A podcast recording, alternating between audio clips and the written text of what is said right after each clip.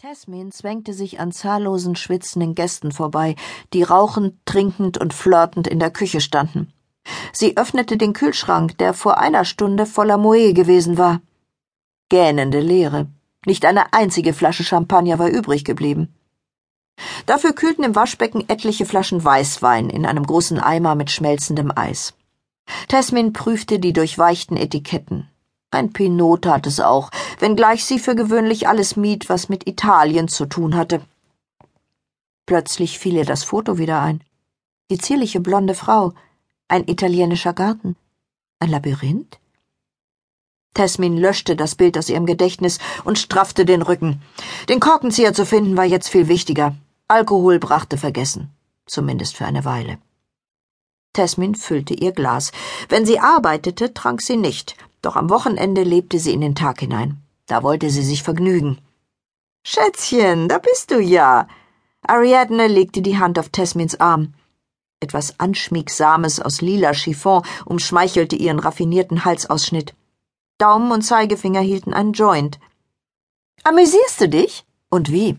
Wunderbar. Ist dir schon jemand ähm, Interessantes über den Weg gelaufen? Tesmin lachte. Nur keine Eile. Welche Sorte Mann könnte man auf diesen Partys schon kennenlernen? Und was brächte das überhaupt? Eine flüchtige Begegnung. Mehr durfte man nicht erwarten, aber das wäre auch das sicherste. Tasmin wollte tanzen, sich voll und ganz der Stimmung hingeben. Und was hast du so getrieben? erkundigte sich Ariadne. Die Frage bezog sich auf Tasmins kreatives Schaffen. Ariadne betrachtete gewöhnliche, nicht kreativ tätige Menschen ziemlich von oben herab. Da Tesmin als Fotografin in einer Galerie hinter den Kulissen arbeitete und nicht als Künstlerin in Erscheinung trat, bekam sie Ariadnes Verachtung häufig zu spüren. Aber das kümmerte sie nicht. Es gelang ihr ohnehin nur mit Mühe, Edward zu verheimlichen, was sie in Wahrheit tat. Und da konnte sie auf Ariadnes Kommentare erst recht verzichten. Tasmins Arbeit erforderte Dunkelheit. Sie war nicht für ein Publikum gedacht. Nichts Besonderes, Tasmin atmete die unterschiedlichsten Gerüche ein, von Bier, Rotwein, Gebäck, Parfum, Schweiß und Marihuana. Typische Partygerüche. Bis später, sagte sie und schlenderte weiter. Schätzchen, ich muss dir was erzählen. Jemand hat. Später. Tasmin quetschte sich an einem großen Mann in einem terrakottafarbenen Leinenhemd und Jeans vorbei und warf ihm einen flüchtigen Blick zu.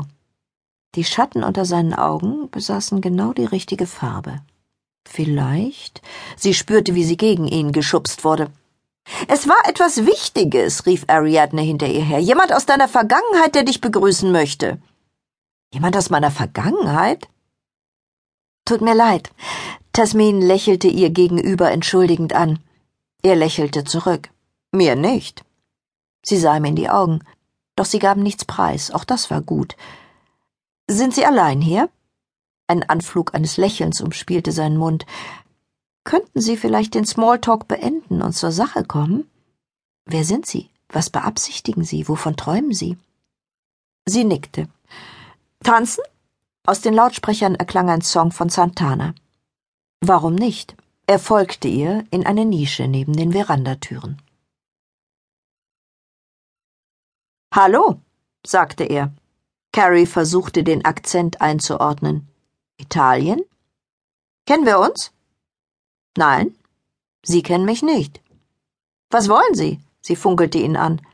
Ich habe Sie beobachtet, als Sie sich die Auslage meines Geschäftes angesehen haben, und zwar verdammt lange.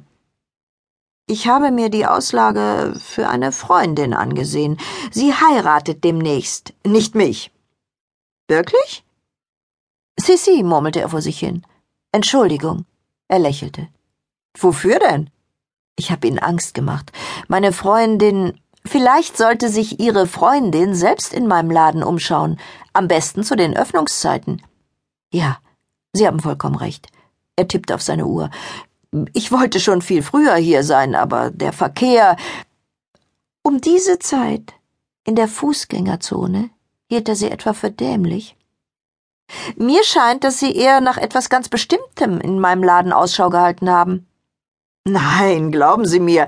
Und ich will Ihnen klipp und klar sagen, dass ich mit sonderbaren Männern, die in mein Schaufenster starren, nichts zu tun haben will. Ich verstehe, aber deshalb bitte ich Sie zu verschwinden und nie wieder hier aufzutauchen. Aber meine Freundin, wenn Sie